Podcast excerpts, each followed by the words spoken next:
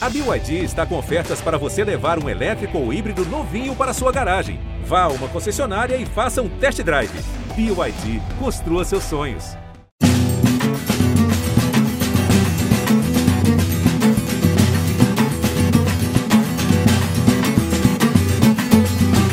Fala galera que se liga no Embolada, o podcast do futebol de Pernambuco, chegando com mais uma edição para você, episódio 96. E nesse episódio vamos falar do Campeonato Pernambucano, que teve a quinta rodada disputada nesse meio de semana. Os jogos do dia 7 foram os principais jogos da rodada, envolvendo Náutico, Esporte e Santa Cruz.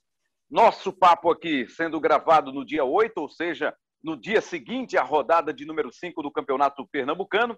Mas vale aqui um registro, né? Porque Alguns times chegaram a cinco jogos, outros ainda não. Tem time com quatro partidas, outros com três.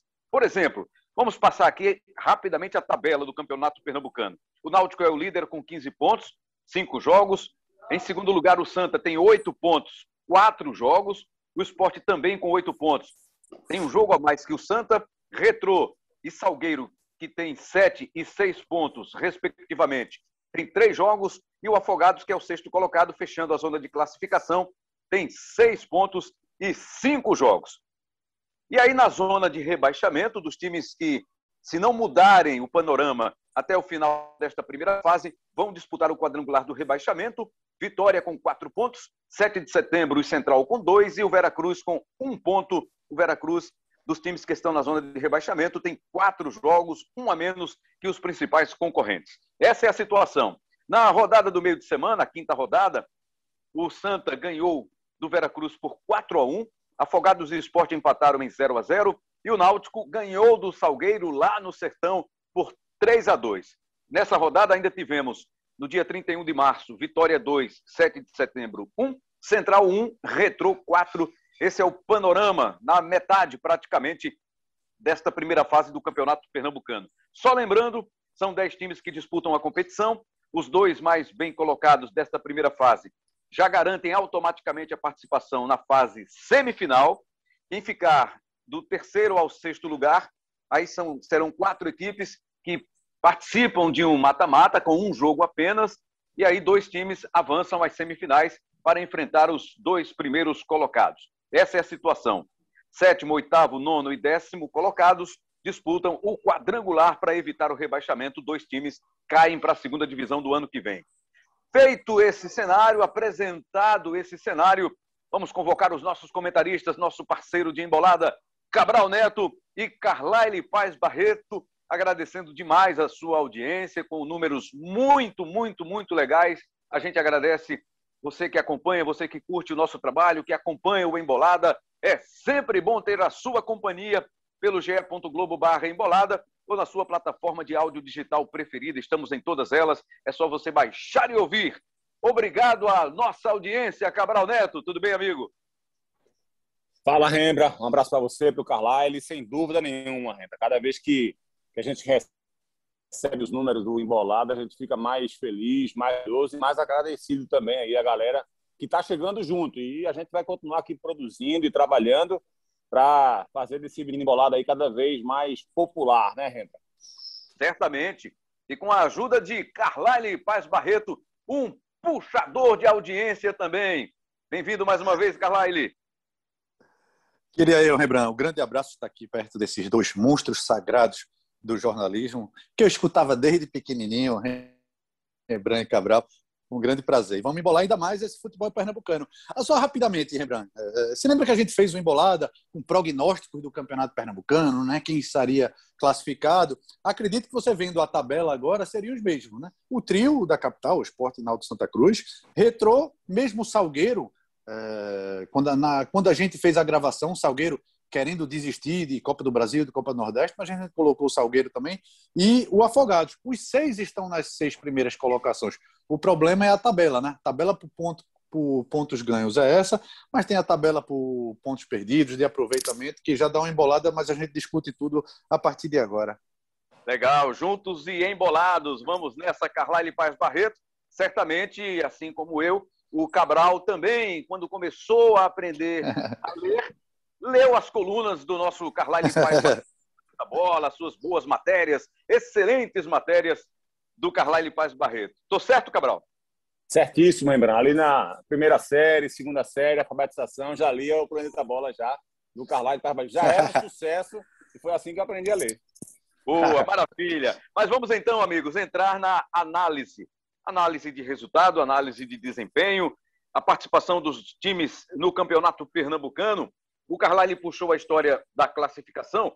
Náutico, Santa e Esporte, nessa ordem, é a classificação. Vamos começar com a análise do jogo do Santa, que foi o jogo disputado mais cedo, na quarta-feira, dia 7. 4 a 1 em cima do Veracruz. Pelo resultado, foi fácil, né? O Santa atropelou o time de Vitória de Santo Antão. 4 a 1 no placar, Cabral. Tem outra explicação para isso? Olha, Rembrandt, esse placar de 4 a 1 foi uma grande mentira, viu?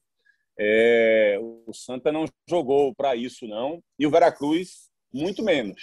É, o jogo foi bem complicado para o Santa. O Veracruz, inclusive, mostrando uma forma diferente de atuar, né? pegando como parâmetro aquela derrota contra o Náutico, com aquele placar que também foi mentiroso, porque o Veracruz, ali com o Rômulo ainda, é, fez um jogo mais reativo, se fechou, se fechou bem, atuando com três zagueiros, saindo com muita velocidade, incomodando o Náutico o tempo inteiro em contra-ataque, especialmente pelo lado esquerdo do Náutico e lado direito do Veracruz. Perdeu algumas boas oportunidades, até aquela do Romarinho que ficou marcante, porque ele conseguiu driblar o goleiro, né, o Alex Salves, e não conseguiu bater porque é destro e a bola caiu no pé esquerdo dele. É, então o jogo se encaminhava para ser complicadíssimo para o Náutico. E aí Cabral, houve uma expulsão. E ainda teve um jogador expulso, ainda teve um jogador expulso na reta final do primeiro tempo, né?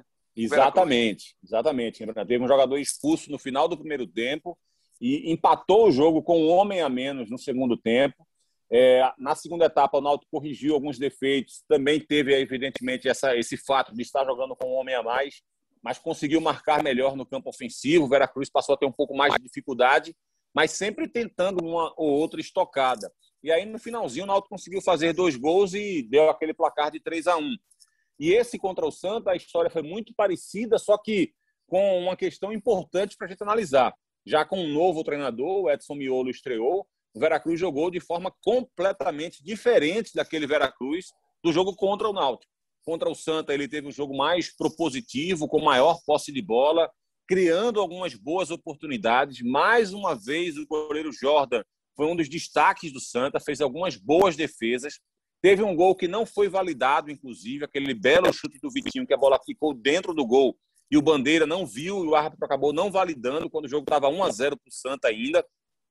Depois empatou o jogo, segundo tempo incomodando, jogo chato é, para o Santa e o, o Brigatti foi feliz em algumas alterações, né? tornou o time do Santa mais ofensivo, tirando é, jogadores mais defensivos do meio-campo, né? tirando o Derlei, tirando o Cal, colocando jogadores mais ofensivos é, para deixar o Santa com uma cara mais criativa, né? colocou o Péricles, colocou o Marcel, e aquilo acabou dando, dando um vigor maior para o Santa. Mas é bom lembrar que o primeiro gol do Santa foi de bola parada, o segundo gol também foi de bola parada. Destaque aí para o Chiquinho, que mais uma vez consegue ser um fator diferencial nesse time do Santos. O time não está rendendo bem, tem jogado mal sistematicamente, mas o Chiquinho sempre conseguindo tirar um coelho da cartola. Dessa vez tirou quatro, né? Porque deu três assistências e fez um gol. Então ele conseguiu descomplicar um jogo dificílimo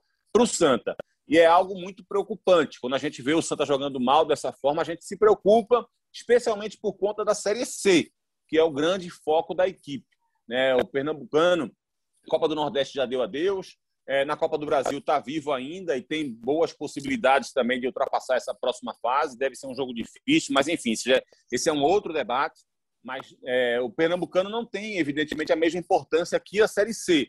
É, o Santa pode ganhar o estadual ainda, claro, está vivo. É, o regulamento permite que todo mundo continue sonhando, mas não é isso que eu estou abordando. É que o Santa Cruz, nesse momento, não está jogando um futebol convincente para a gente acreditar no sucesso da equipe na Série C. Tem que melhorar muita coisa. Acho que a diretoria tem que se preocupar com esse fato, tem que começar a contratar jogadores, tem que dar opções para o técnico Brigatti. O Brigatti está deixando a desejar mas eu acredito no trabalho dele, mesmo que ele seja um técnico ainda recente, né? três ou quatro anos apenas de trabalho, mas em todos os, todas as equipes que ele conseguiu, que ele chegou, ele conseguiu fazer o time melhorar. Foi assim na Ponte Preta, foi assim no Paysandu, foi assim no Sampaio Correia. Nesse instante, o Santa dele não joga bem.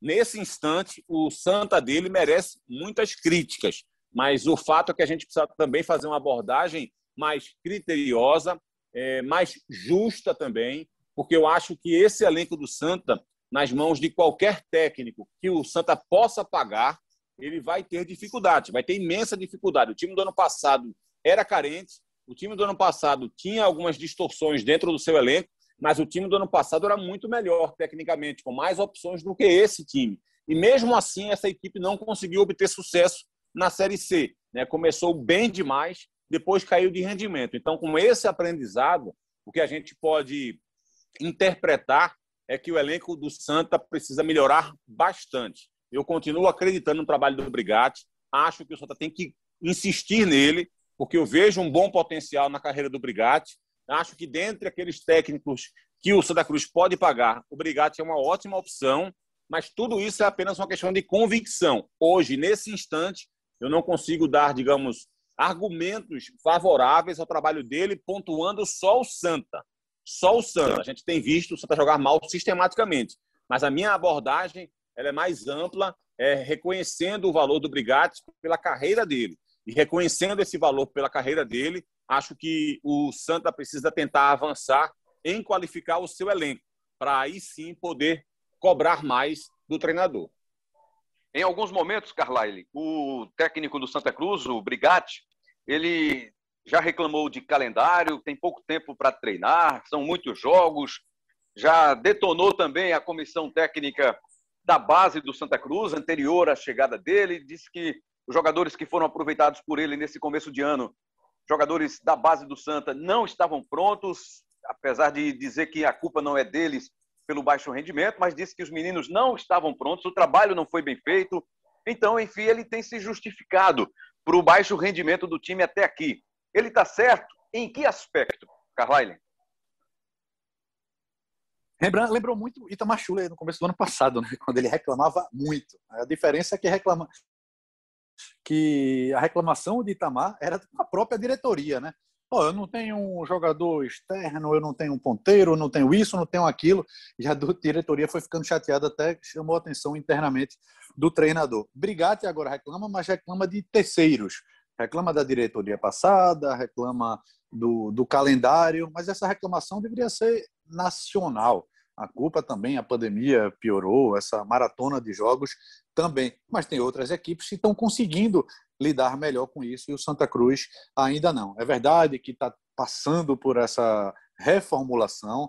É bom lembrar que o Santa Cruz no ano passado teve problemas sim em vários setores e tinha uma equipe mais qualificada. Santa Cruz perdeu Totti, Santa Cruz perdeu Paulinho, Santa Cruz perdeu jogadores que seriam titulares nesse atual elenco. E o Santa agora tá, buscou agora Derlei, que sem dúvida foi reforço, mas trouxe outros jogadores que não deixam de ser apostas, né? jogadores mais novos também, jogadores de pouca idade. Ele está tentando fazer essa mudança, mas na realidade não conseguiu ainda.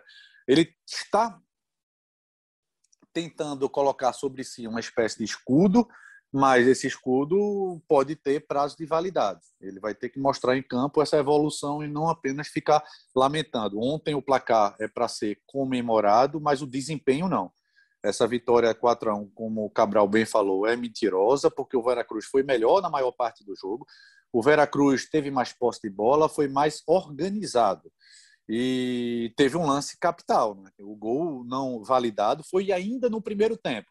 Talvez se fosse para o intervalo com esse empate por 1 a 1, o Veracruz poderia ter formado uma outra estratégia para a segunda etapa. O Veracruz só veio empatar depois dos 25 minutos do segundo tempo, mas sempre levando perigo ao gol de Jordan. E essa vitória, claro, foi construída no finalzinho. O Santa Cruz fez gol aos 39, o outro aos 41 e o outro já aos 49 do segundo tempo, ou seja, mostrando muito problema. Santa Cruz uh, e eles e o próprio time sabe disso, né? Santa Cruz entrou em campo dentro de casa contra o Lanterna jogando com três volantes. Depois foi soltando, mas sem colocar muito atacante, até porque não tem muita, muitas peças à disposição. De benéfico fica aí a atuação Jordan, foi voltou a fazer é, algumas boas defesas e principalmente Chiquinho. Chiquinho é um jogador que vem ganhando espaço desde o ano passado. Se Paulinho vinha sendo a principal peça do elenco até, até o começo da Série C, depois da Série C, meados do, da terceira divisão, foi Chiquinho que passou a ser destaque, artilheiro do time no segundo semestre, e esse ano ele volta a, a, manter um bom nível de atuação, jogando pelo meio ou jogando deslocado um pouquinho para a esquerda, como ele sempre atuou. Ontem ele voltou a ser atacante pela esquerda, mas com liberdade de municiar o centroavante, com, com liberdade de entrar na área e de armação também. Isso, isso que fez a diferença pro Santa Cruz nesta quarta-feira, Rembrandt. Você falou desse escudo aí que o técnico João Brigatti tem utilizado, né, com esses argumentos e esse escudo tem prazo de validade. Eu acredito, pela cultura no futebol, que a validade é a passagem na Copa do Brasil. Viu? Se não conseguir passar pelo Cianorte do Paraná, marcado para a semana que vem, aí é o momento também que a gente vai sentir né, o, o ambiente no Santa Cruz. A convicção da diretoria que o contratou pensando numa evolução, num bom desempenho e especialmente aí numa conquista de acesso da Série C para a Série B. Será que é o limite dele? É o jogo da Copa do Brasil, Carlai? Ou melhor, Cabral Neto? Rembrandt, é, eu lamento muito é, dizer que, que, acho que sim. É, e eu lamento pelo seguinte: eu lamento não é nem pelo Brigatti em si, é, lamento também por ele, por, repito, achar que ele é um técnico capaz de fazer o time do Santa render, mas e não achar que ele seja o maior culpado do problema do Santa. É, acho sim que o Santa já poderia estar rendendo um futebol melhor, mesmo com todas as justificativas que eu dei há pouco, mesmo com, com todas as questões que eu, que eu abordei há pouco, acho que o Santa poderia estar rendendo um futebol melhor. Hum, não acho que deveria estar rendendo um futebol muito melhor, mas poderia estar rendendo um futebol melhor. Acho que o exemplo do próprio Santa do ano passado, Itamar Chuli, que é um exemplo muito marcante na memória do torcedor, onde o Santa Cruz também tinha suas dificuldades, também tinha muitos jogos, mas já conseguiu dar respostas positivas em termos de atuações e desempenho muito rapidamente, inclusive enfrentando adversários fortes. Né? Enfrentou Bahia, enfrentou o Sport, enfrentou Confiança, enfrentou o CRB, enfrentou o Atlético Goianiense, equipes de Série B e de Série A, e sempre enfrentou com boas atuações esses times. Então, assim, aquilo chamava a atenção e está muito claro que o time do Brigatti não consegue render uma, uma, boa atuação, de fato. Né? Eu vou excluir aquela partida da Copa do Brasil, porque o Ipiranga é um time muito fragilizado, né? é um time até semi-amador ainda. Mas, assim, de uma forma geral, o Santa não fez, fora esse jogo, nenhuma partida realmente toda, do começo ao fim, é, boa. Então, isso pesa nas costas dele, não, não tem como a gente não, não, não passar isso também. Mas, ao mesmo tempo, é, por acreditar no trabalho dele e por e por ser muito resistente à demissão de técnico, eu lamento muito de achar que, se o Santa Cruz de fato for eliminado pelo Cianorte, é, há uma boa possibilidade dele ser demitido, porque a pressão é grande, porque os dirigentes muitas vezes utilizam essa demissão de treinador como um escudo de proteção, né? porque tira a pressão de cima deles e coloca para cima apenas da, da, do técnico e acabam ganhando um certo fôlego com a torcida. Então, acaba sendo, na maioria das vezes, a decisão mais fácil a ser tomada. Só que eu acho que nem sempre a decisão mais fácil é a decisão mais certa. Nós vamos continuar acompanhando aí o Santa Cruz e vamos, nas próximas edições, nos próximos episódios, trazer outros detalhes para você. Vamos falar do esporte. O esporte ficou no empate em 0 a 0 eu e o Cabral estávamos nos preparando para a transmissão do jogo do Náutico contra o Salgueiro e não conseguimos, no dia do jogo, no momento do jogo, acompanhar mais atentamente, mais a fundo. Mas o Carlyle estava acompanhando, estava ligado no jogo do Afogados contra o Esporte e o que eu ouvi de comentários pós-partida, Carlyle, é de que o esporte foi o mesmo da era Jair Ventura, já que ontem foi o primeiro jogo sem o técnico Jair Ventura, que acabou demitido pela diretoria do esporte no começo da semana. Foi assim mesmo, Carlyle? Foi, Rembrandt. A impressão que deu é que Jair estava com comunicação com o César Lucena, né? jogando da mesma forma. Até porque o próprio César ele repetiu a, a escalação da partida anterior. Né? Talvez apostando ainda que esse quarteto ofensivo desse resultado ou, ou dando mais minutagem para esse quarteto ofensivo.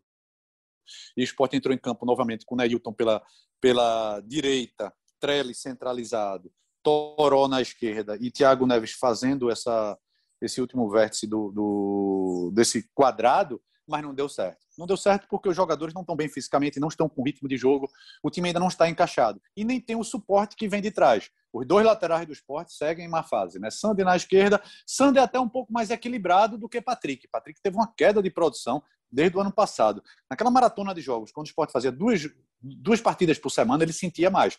Quando ele tinha um espaço maior para descansar, ele ia bem. E agora, com essa maratona inicial, ele volta a mostrar muitos defeitos. Os dois volantes do esporte, desde o ano passado, são volantes de contenção, não são volantes de construção. Então, deixa para o quarteto lá da frente decidir, não está decidindo. Neilton ainda faz uma outra jogada individual, está tentando ajudar Thiago Neves, e Thiago Neves não se ajuda, mas do lado esquerdo, Toró, parece que falta aquela confiança, né? aquele jogador que atua pelo lado esquerdo, como um extremo, mas não vai para um a um, ele pega a bola e toca de volta, parece não estar com confiança para tentar uma jogada de um para um.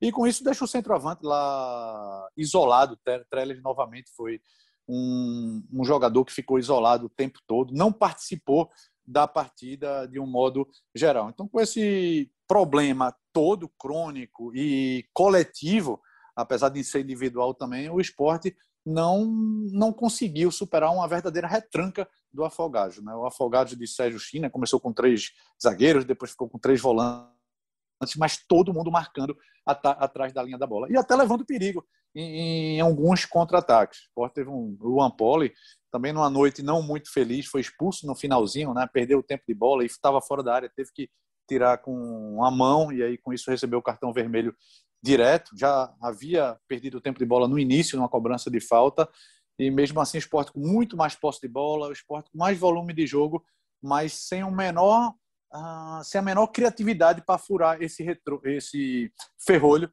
do time do Afogados, lembrando. A pressão pelos resultados a gente sabe, né? A gente conhece, ela é muito grande.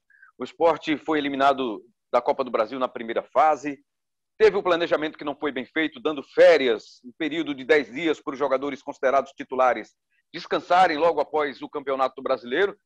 Mas, mesmo sabendo, não, nem mais, né? Mesmo sabendo que ia ter um compromisso pela Copa do Brasil, que era muito importante economicamente, financeiramente para o esporte. Mas o esporte resolveu liberar alguns titulares, não pôde contar com uma base no jogo contra a Juazeirense, caiu fora. Faz uma péssima campanha na Copa do Nordeste, já está fora da briga, não tem chance de classificação, vai apenas cumprir tabela no fim de semana. A pressão continua, técnico demitido, Jair Ventura. E aí o César Lucena, que é o auxiliar da casa, resolve levar todo mundo para jogar em Afogados. Eu quero falar com isso especificamente de Tiago Neves, Cabral Neto. Ele participou recentemente do Bem Amigos e falou das sequelas da Covid-19. Né? Ele foi infectado, ficou um período afastado, cumpriu o protocolo, o distanciamento, o isolamento, e aí voltou e disse que ainda não está plenamente recuperado. Cansa muito rapidamente, ainda sente dores no corpo, tem dificuldades ainda para fazer na plenitude física o seu jogo, desenvolver o seu trabalho. Tinha necessidade de botar o Thiago Neves no ônibus para viajar três, quatro horas para ir, três, quatro horas para voltar, e ele outra vez participar mal do jogo. Qual a sua visão sobre esse assunto, Cabral?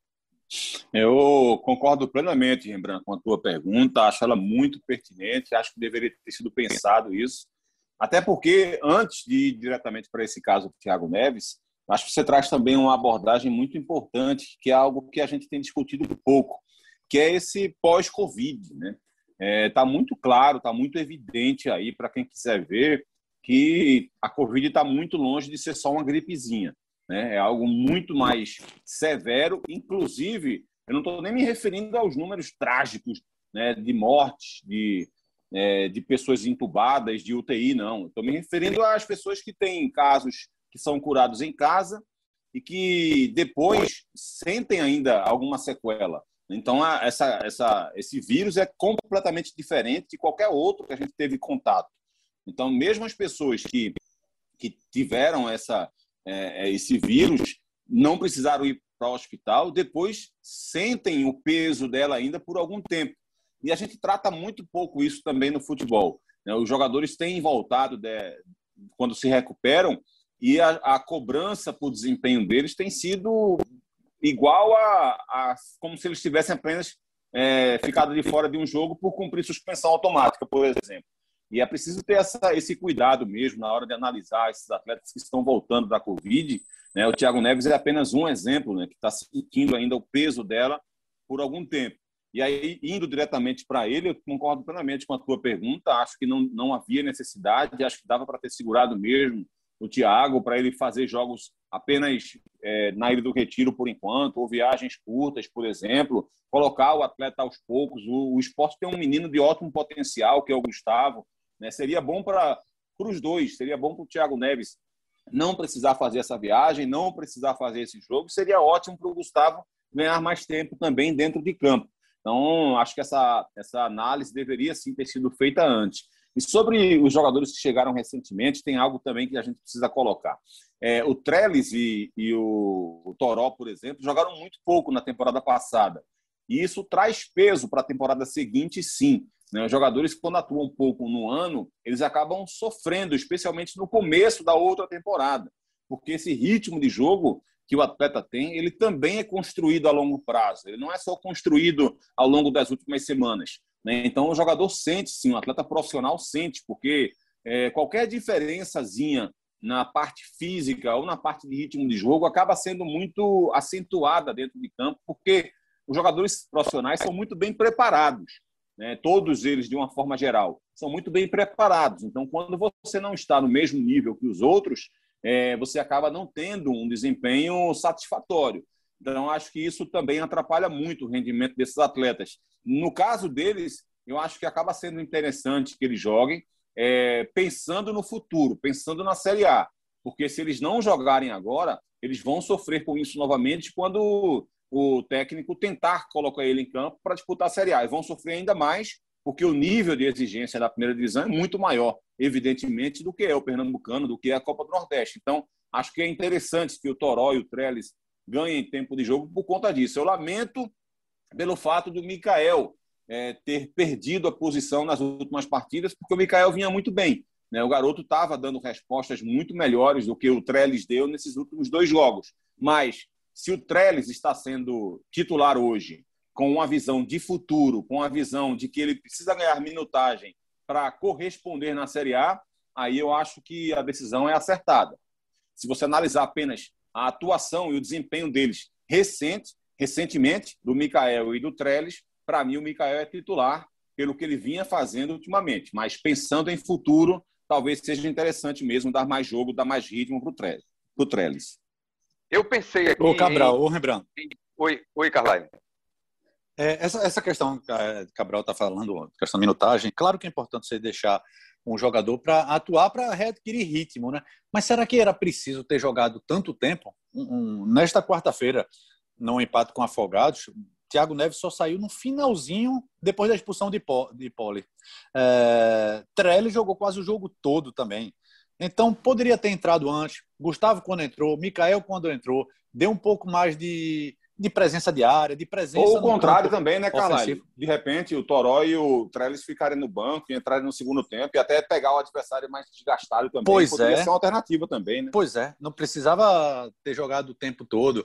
É, e o próprio César Lucena falou depois da partida que ele vai, é, a partir de agora, aí sim, porque é importante jogar, sim, mas é importante treinar também. Quando você faz duas partidas por semana, você não consegue ter muito tempo para treinar. E aí você só joga e descansa, joga, descansa, descansa não consegue dar o ritmo de jogo necessário, mesmo no início de temporada. Então vai aproveitar a despedida do esporte na, no campeonato do Nordeste, o esporte já não tem mais chance de classificação.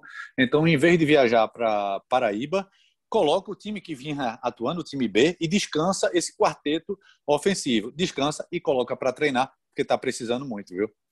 A não ser que nós discordamos aqui da escalação do esporte, né? Jogo do jogo contra o Afogados por essas razões todas que nós apresentamos, especialmente de Thiago Neves. A não ser que ele já tenha se recuperado plenamente, né? Desde que ele falou que estava sentindo ainda o peso da sequela, das sequelas da Covid, de repente, em 10 dias, 11 dias, ele já tem se recuperado plenamente. A gente não sabe, a gente não está acompanhando o dia a dia nem é possível mais, né, por causa da pandemia, não há acompanhamento diário dos repórteres lá no centro de treinamento, etc. De repente, estou deixando aqui só essa observação para que. Mas ainda assim, viu, Rembrandt? Sim. Mas ainda assim, viu? Acho que caberia sim dele ter ficado no Recife, ter evitado essa viagem. O Thiago Neves já não é mais nenhum menino. Ele precisa ser bem cuidado pelo esporte. Eu não quero dizer aqui que ele não foi bem cuidado por ter viajado, mas acho que ele precisa ter um cuidado ainda maior com ele, sabe? É, a, a resposta do Thiago Neves que ele precisa dar nesse instante agora em jogos mais decisivos e na Série A. Né? Uma, não, tem necessidade, de repente, de fazer uma viagem para um jogo contra o Afogados, uma viagem desgastante de ida e volta, de um jogador que, queira ou não queira, é a pérola da equipe, é o diamante da equipe, é o cara que recebe o maior salário porque merece receber o maior salário e é o cara que está no elenco para fazer a diferença em jogos grandes. Então, e, e, assim, e além disso, o fato do garoto Gustavo, que, que é determinante para essa opinião também. Se o esporte não tivesse uma opção para essa posição, é, como inclusive foi na reta final da Série A, aí tudo bem o Thiago Neves até se desgastar um pouco mais. Mas tendo o garoto Gustavo, que mostra potencial, que clama por espaço na equipe, que pode ser muito útil ao esporte, coloca o garoto para jogar, deixa o Thiago Neves descansar, pelo menos uma partida aqui, outra ali. Nesse momento, nesse instante, para o esporte não vai fazer diferença, não. O Thiago precisa estar 100% na reta final do Pernambucano e no início da Série A. Eu cheguei a pensar em abordar com vocês, perguntar para vocês qual seria o perfil de técnico para o esporte contratar agora para a sequência da temporada. Mas pode ficar desatualizado, não é? Porque nós estamos gravando um dia antes da eleição do esporte, e aí o candidato que for eleito pode, de repente, já amanhã, já no dia da eleição, anunciar o técnico, e aí pode ser que essa opinião fique desatualizada. Mas eu vou entrar num outro assunto. Quando o esporte tiver um técnico, a gente vai fazer, claro, um episódio sobre isso e a gente vai falar sobre esse perfil, se era o perfil adequado ou não, na opinião de vocês. Eu vou só para a gente mudar de, de assunto, de time, de clube, falar, finalizar essa parte do esporte, perguntando a vocês a opinião sobre os contratados, os recém-contratados, que chegaram e ainda não foram apresentados. O zagueiro Sabino e os volantes Zé Wellison e Renteria. O esporte não vai encher demais, não, seu time de volantes de contenção? Ou eu estou enganado e esses são jogadores de construção, Carlyle? Não, o problema é esse. E, e, e, cabe também o seu primeiro tópico, em, a questão de característica do, do novo treinador. Porque vai, vai ser muito importante saber ver o perfil desse novo treinador, porque o time já está montado. O time do esporte já fez N contratações, fez uma reformulação. Também. Tem isso também, né? é verdade. E aí, que adianta agora você ter um treinador com perfil que jogue para frente, se você não tem volantes construtores, se você não tem laterais que apoiam muito, é... então vai depender muito disso, dessa característica do time que já foi formado. Em relação às contratações, Sabino, bom jogador, Sabino vinha. Tanto é que o Santos estendeu o contrato dele até. havia estendido né, até 2025 e teve essa rescisão. Titular do Curitiba, experiente, bom cobrador de pênaltis, mas os dois volantes contratados têm a característica semelhante ao que o esporte já tem na casa. Claro, com uma vivência maior até de, de Série A, mas são jogadores, são volantes, são jogadores primeiro volante, são cabeças de área. O esporte está precisando agora daquele volante, eu estaria precisando daquele volante saísse um pouco mais para o jogo. Eh, foi pensado que Ricardinho e Betinho pudessem fazer essa função, não conseguiram. Tanto que Marcão, que vinha sendo escanteado, Marcão foi talvez o ponto de equilíbrio do esporte no ano passado. Porque aquele volante, é primeiro volante sim, mas é um volante de imposição. Mas falta Marcão ser, ter aquela saída, aquele volante que participe na construção de jogadas como se fosse um armador. E hoje volante tem que ser armador. É, vinha sendo debatido, ou vem sendo debatido no futebol mundial, a questão do goleiro saber jogar, né? É, isso é porque na Europa, nessa, nessa questão, já está bem avançado em relação à América do Sul. É, por exemplo. Por quê? Porque aqui a gente não tem nem volante que saiba sair para o jogo. Não tem zagueiro que saiba para o jogo. E aí você vai querer que o, o goleiro saiba jogar também com os pés? Claro, eu estou fazendo algo bem exagerado. Mas falta sim aquele zagueiro que saiba sair para o jogo, em vez de quando é acossado dar aquele chutão para frente. Falta um volante ser armador. hoje no futebol moderno e o futebol não só aquele reativo, futebol de, de proposição de jogo, é, é, é, não, é, não, é, importante, não. É fundamental que o volante saiba jogar e saiba, saiba ser um armador. Sem querer fazer nenhuma, absolutamente nenhuma comparação, Cabral, para você falar sobre esse time do esporte, esses reforços e sua expectativa também aí de comando técnico, como observou o Carlyle. Vendo essa semana um jogo do Real Madrid, aí o Casemiro, que é titular da seleção brasileira, né, que é o volante do, do Real Madrid, na hora de sair para o jogo, na hora de começar a construção do jogo lá na entrada da grande área do Real Madrid, Tony Kroos e Modric, eles voltam e Casemiro adianta. Eles dizem, ó, oh, Casemiro, Casemiro, vai lá na frente, porque se tiver espaço, você infiltra na área, você é bom para essa chegada, mas deixa que a construção do jogo é nossa. Kroos e Modric, né? dois craques do futebol mundial. Por que, que eu estou lembrando disso agora? Porque o esporte não tem essa construção e não tem como fazer isso. Trazer Thiago Neves para começar o jogo, como ele fez recentemente, num jogo em que ele perdeu a paciência e veio buscar a bola aqui junto com os zagueiros para começar a jogada e ele mesmo definir depois, quase impossível, mas só para trazer uma, uma referência sem comparação alguma, porque a diferença é abissal. Mas queria que você falasse sobre isso, Cabral. Então, Rembrandt, é... eu, eu acho assim, eu acho que o Thiago Neves, ele quando volta para buscar jogo, é... uma vez ou outra, eu acho que é algo, digamos assim, normal que muitos que muitos é, jogadores, que meias fazem também, né? Encontram um certo espaço, percebem que dá para encaixar ali próximo dos volantes, faz isso para qualificar o passe, para fazer um lançamento mas muitas vezes é exatamente pela falta de paciência, porque o jogo não está fluindo. Né? Que foi o que aconteceu com o Thiago Neves naquele jogo contra a equipe do Central na Ilha do Retiro, que ele estava descendo mais para poder tentar né, é, é, entrar no jogo também. E acaba sendo um grande desperdício, porque o Thiago Neves é o cara que tem que estar tá próximo da área para finalizar, para dar o último passe, porque o passe dele é o passe que entra, o passe que encaixa. É o cara capaz de de dar um passe mais arriscado, exatamente porque esse passe arriscado é o que faz a diferença na hora da conclusão.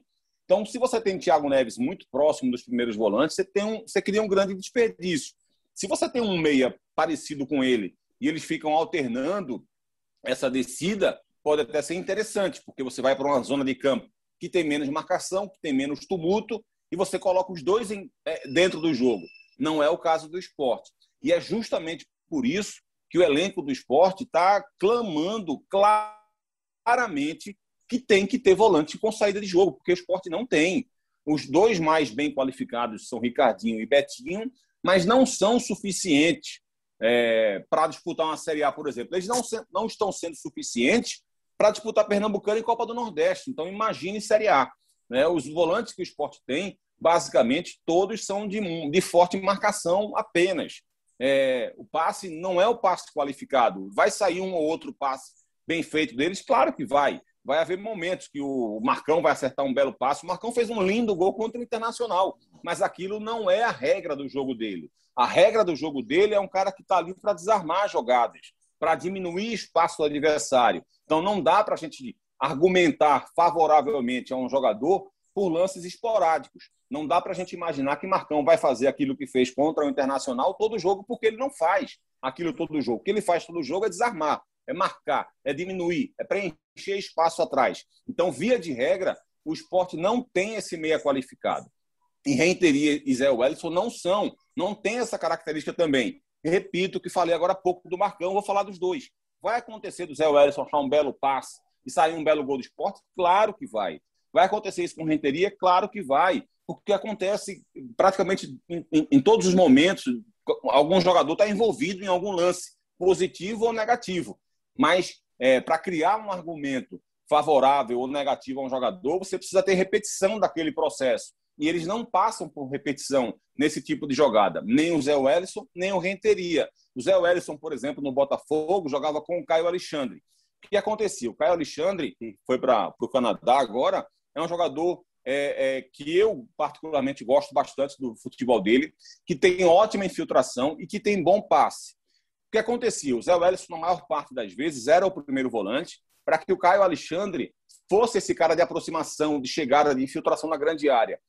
Só que ele, como ele não conseguia dar qualidade no passe, muitas vezes acabava invertendo esse posicionamento. O Caio Alexandre vinha jogar mais atrás para poder qualificar esse passe, porque ele tem um bom passe, e o Zé Wellison passava a jogar um pouco mais na frente, somente porque ele tem um bom chute de fora da área. Ele arrisca chute, ele tem um chute forte de fora da área. E ele arrisca esse chute. Então, a única coisa favorável, quando ele saía mais como um segundo homem de meio campo, como um terceiro homem de meio campo, era o chute de média e longa distância. Então, você acabava perdendo o Caio Alexandre, que dava muito mais é, peso ao ataque da equipe, que dava muito mais qualidade ao ataque da equipe, para poder qualificar o passe que o Zé Wellison não fazia. Então, veja, você acaba tendo meio que um cobertor curto ali naquele processo, né? Ou você melhorava a saída de bola, ou você melhorava a chegada na frente, porque o Zé Wellison não conseguia fazer essas duas coisas. Então, foi esse volante que o esporte contratou. Ele pode ser útil? Claro que pode. Por que ele pode ser útil? Porque ele pode ser melhor do que Marcão, porque ele pode ser melhor do que o Ronaldo, porque ele pode ser melhor do que o Márcio Araújo, mas ele não é o cara que o esporte precisa. Ele pode melhorar a equipe porque ele pode dar mais marcação, porque ele pode dar esse chute de fora da área, porque ele pode até ter um passe melhor do que o Marcão, por exemplo. Mas o passe dele não é o suficiente para a gente dizer, pronto, agora sim o esporte qualificou sua saída de bola. Não vai ser Zé Wellison. O esporte continua precisando qualificar a sua saída de bola, que, dentre todos os defeitos que a equipe tem, esse é o mais grave, esse é o mais urgente. Legal, então. Agora é esperar a definição nas eleições do esporte o técnico que será anunciado para que a gente, na semana que vem, né, de repente, a gente já faça um episódio específico sobre essa mudança de comando do time do esporte, que já não tem mais o Jair Ventura desde o começo da semana. Já tratamos sobre isso no episódio anterior. Agora vamos falar do Náutico, líder do campeonato, cinco jogos, cinco vitórias. Essa vitória sobre o Salgueiro com um pouquinho mais de dificuldade, né? Abriu 2 a 0 no primeiro tempo, depois sofreu um empate mas conseguiu, num gol de pênalti do Chiesa, garantir a vitória lá no estádio Cornélio de Barros, em Salgueiro. Chiesa não gostou, não, Carlyle. Disseram que o campeonato do Náutico ia começar agora, nesse jogo contra o Salgueiro, e ele disse: não, o nosso campeonato já começou, já tinha quatro rodadas que a gente tinha iniciado o campeonato pernambucano. Ele sentiu um pouquinho essa crítica, Carlyle? É, mas na verdade não foi nenhuma crítica. E olha que Chiesa ontem estava bem como escudo, né? É, dos Anjos querendo invadir campo, foi expulso, ele segurou. Teve, acho que Álvaro também estava participando de uma confusão lá com o jogador do Salgueiro, ele segurou, ele estava bem o capitão do time, mas no final ele, ele engoliu, engoliu essa, essa provocação, que na verdade não foi nenhuma provocação, foi mais uma, uma previsão, né? Náutico havia pego os adversários com pior colocação nesse início do campeonato e a tendência era pegar adversários agora mais fortes. No? Salgueiro fora de casa, depois o clássico contra o Santa Cruz, é, Retrô, Esporte, enfim. Isso era apenas uma previsão, mas o Náutico passou pela primeira previsão, passou bem. Foi um jogo mais difícil, porque o Náutico fez 2 a 0, é, depois tomou dois gols, e aí foi quando talvez o Náutico tenha tirado o pé do acelerador. Né? O gramado não estava bom no Cornélio de Barros. O Náutico teve dificuldade em criação, mas eu vejo o Náutico muito equilibrado. Diferentemente de Esporte Santa, o Náutico tem aí o melhor ataque do campeonato pernambucano, mas acho que esse equilíbrio é fundamental, porque o Náutico é pouco atacado.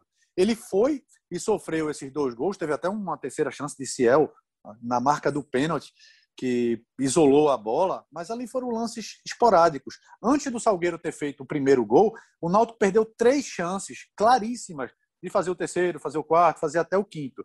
Por isso que eu acho que esse equilíbrio ontem foi mesmo que eh, nessa quarta foi mesmo que ele tirou o pé do acelerador. A impressão foi essa, mas é um time que está bem equilibrado com o dedo do treinador. O Náutico desde a chegada de Hélio dos Anjos no ano passado, ele corrigiu algo que o Náutico tinha muito aquém dos seus adversários da Série B, que era aquele equilíbrio, no meio de campo. Né? O Náutico tinha testado várias formações, mas com os mesmos jogadores de Javain Haldane, principalmente, ele conseguiu dar aquele equilíbrio. Ele corrigiu o posicionamento. E agora ele manteve esse posicionamento correto no meio de campo e aí fazendo crescer individualmente algumas peças. Vinícius do lado esquerdo e principalmente Eric do lado direito. Chiesa está aí como artilheiro da temporada, mas a evolução de Eric foi muito grande. Eric aí chegou a estar com os mesmos cinco gols de Chiesa ontem, antes do terceiro gol do Náutico. mas Eric vem crescendo muito, é um, muito. É um jogador tecnicamente bom, mas talvez a parte tática ele deixe a desejar. E essa temporada ele vem mostrando essa evolução. E vejo, Cabral Neto, muito apetite ofensivo do time do Náutico, viu? Com os dois artilheiros da competição, o Chiesa e o Eric, mas não só por isso mesmo, é porque o time está buscando caminhos para chegar ao gol adversário. O Hélio dos Anjos tem batido muito nessa tecla, e isso já desde o final da temporada passada, né, quando o Náutico conseguiu se salvar da queda na Série B do Campeonato Brasileiro, Cabral Neto. É, exatamente, exatamente. O Náutico ele ele está seguindo o padrão dele, né? Desde a chegada do Hélio. É, não houve muita alteração, não. A gente precisa ponderar algumas questões a respeito do Náutico que podem ser relevantes mais na frente, mas, assim, de uma forma geral, é um time que merece mais elogios do que críticas negativas. É, esse apetite ofensivo é certamente talvez o ponto mais, mais importante que a equipe vem demonstrando com o Hélio. O Náutico tem buscado ter repertório. A gente tem percebido que o Náutico não tem, por exemplo, uma dependência do jogo pelo lado esquerdo, ou uma dependência do jogo com o Jean Carlos, ou uma dependência de um jogo de alguém que chuta bem de fora da área, ou a dependência de um determinado atacante. Os gols do Náutico estão muito bem distribuídos. A gente consegue perceber no Náutico um padrão de jogo, uma organização que se repete, adversário a adversário, rodada a rodada, a organização, o padrão, o modelo do jogo do Náutico se repete. Às vezes não funciona bem, mas você percebe que há a tentativa de fazê-lo.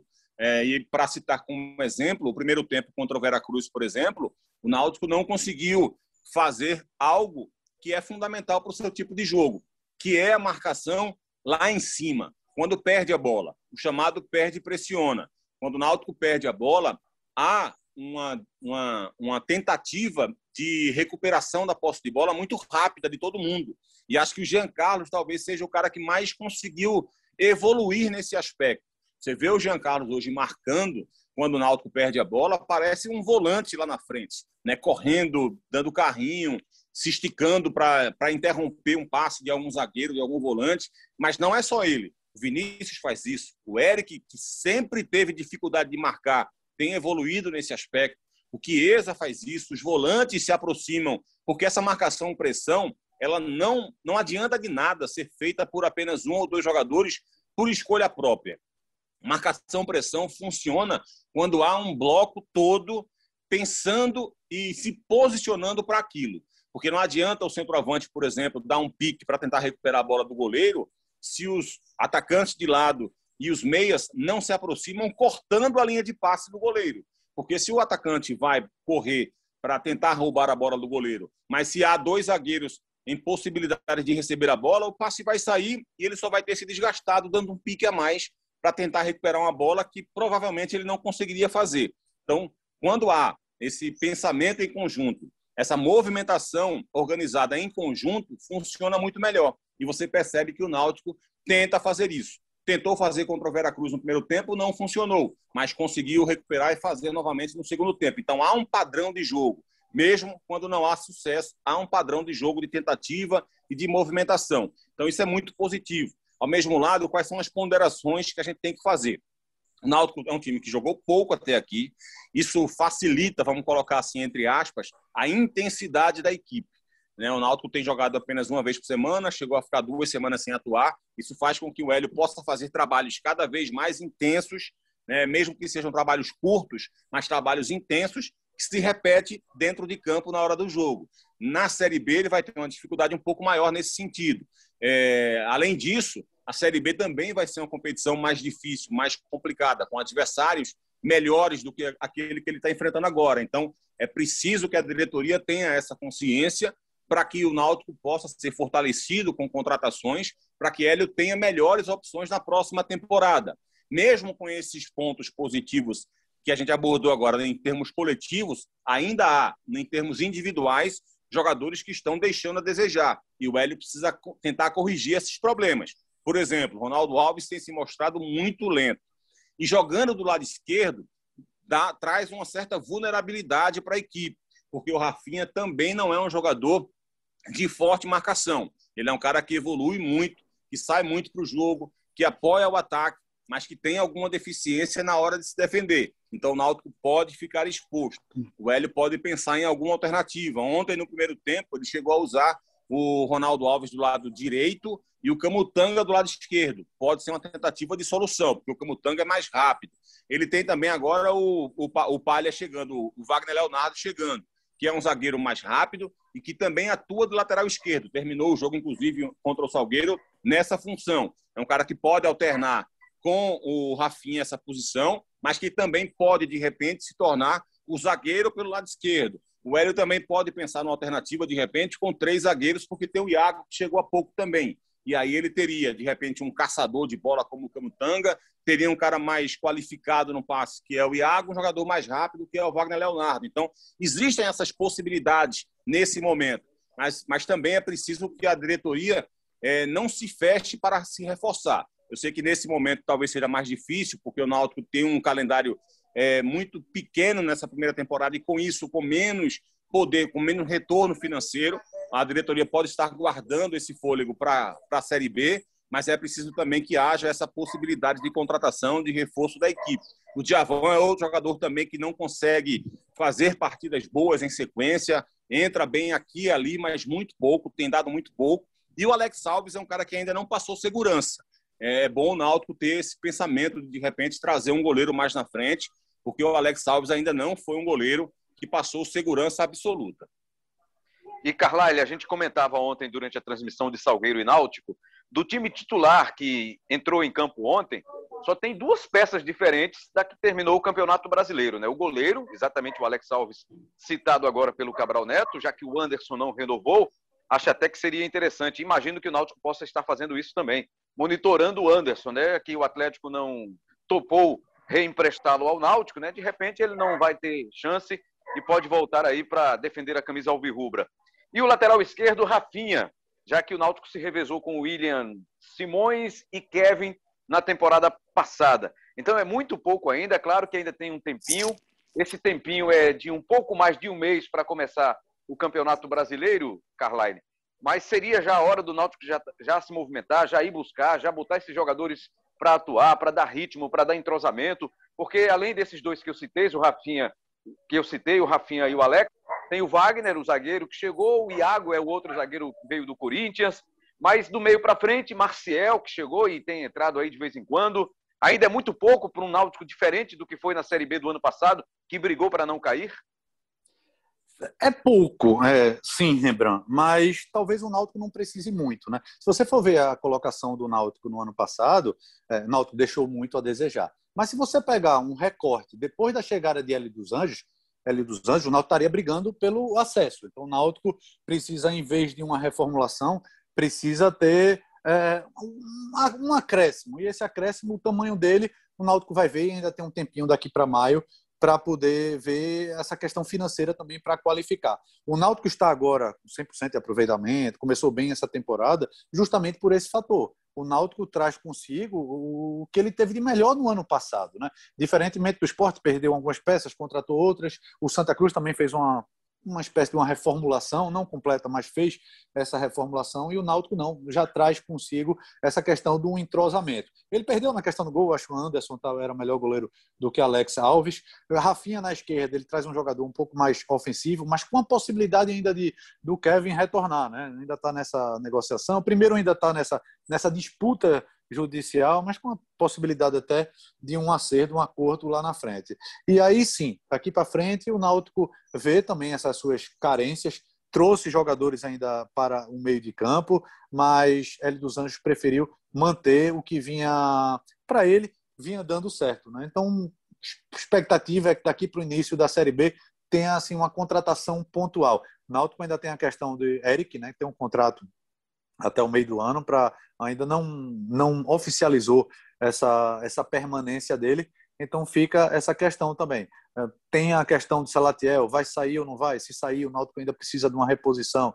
Mas do lado bom para o clube é que vai precisar de uma peça ou outra em vez de contratar muita gente, independentemente do que ele for fazer nessa reta final de campeonato pernambucano.